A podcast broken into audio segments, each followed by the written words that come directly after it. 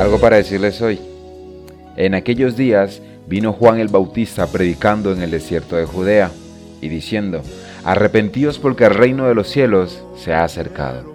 Mateo capítulo 3, versículo 1 y 2. Y entre tantas cosas que decir, sí, tengo algo para decirles hoy. Arrepentíos.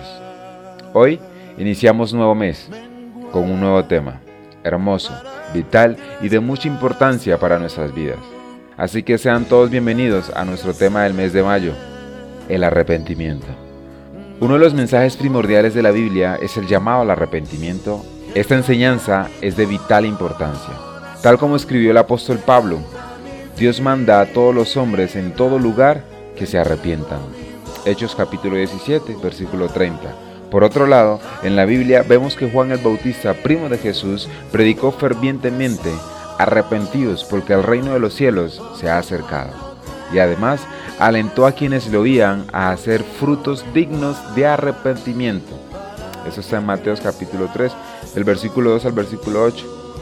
Y poco después de la muerte de Juan, Jesús insistió en esa enseñanza diciendo, arrepentíos, porque el reino de los cielos se ha acercado. Mateo capítulo 4 versículo 17. Más adelante, cuando la iglesia del Nuevo Testamento fue fundada, unas semanas más tarde después de la crucifixión de Cristo, el apóstol Pedro se dirigió a miles de creyentes judíos diciendo, arrepentíos y bautícense cada uno de vosotros en el nombre de Jesucristo para perdón de los pecados, y, y recibiréis el don del Espíritu Santo.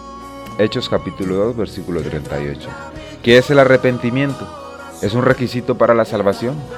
¿Cuán importante es para usted el nivel, a nivel personal? ¿Realmente hay que arrepentirse? ¿Usted necesita arrepentirse? ¿Cuál es el arrepentimiento verdadero?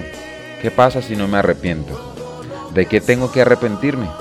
Esto y más vamos a tratar durante todo este mes de mayo, en nuestro tema del mes, el arrepentimiento. Por hoy les diré que el arrepentimiento es mucho más que limitarse a reconocer que se ha obrado mal. Es un cambio en la manera de pensar y en el corazón que brinda una nueva perspectiva de Dios, de uno mismo y del mundo. Implica apartarse del pecado y volverse a Dios en busca de perdón. Lo motiva el amor a Dios y el deseo sincero de obedecer sus mandamientos. Mis amados oyentes, los invito a un genuino y verdadero arrepentimiento. Eso tenía para decirles hoy. Feliz y bendecido inicio de semana. Dios los bendiga grandemente.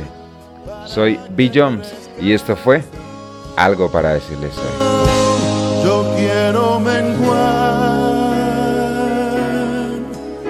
para que crezcas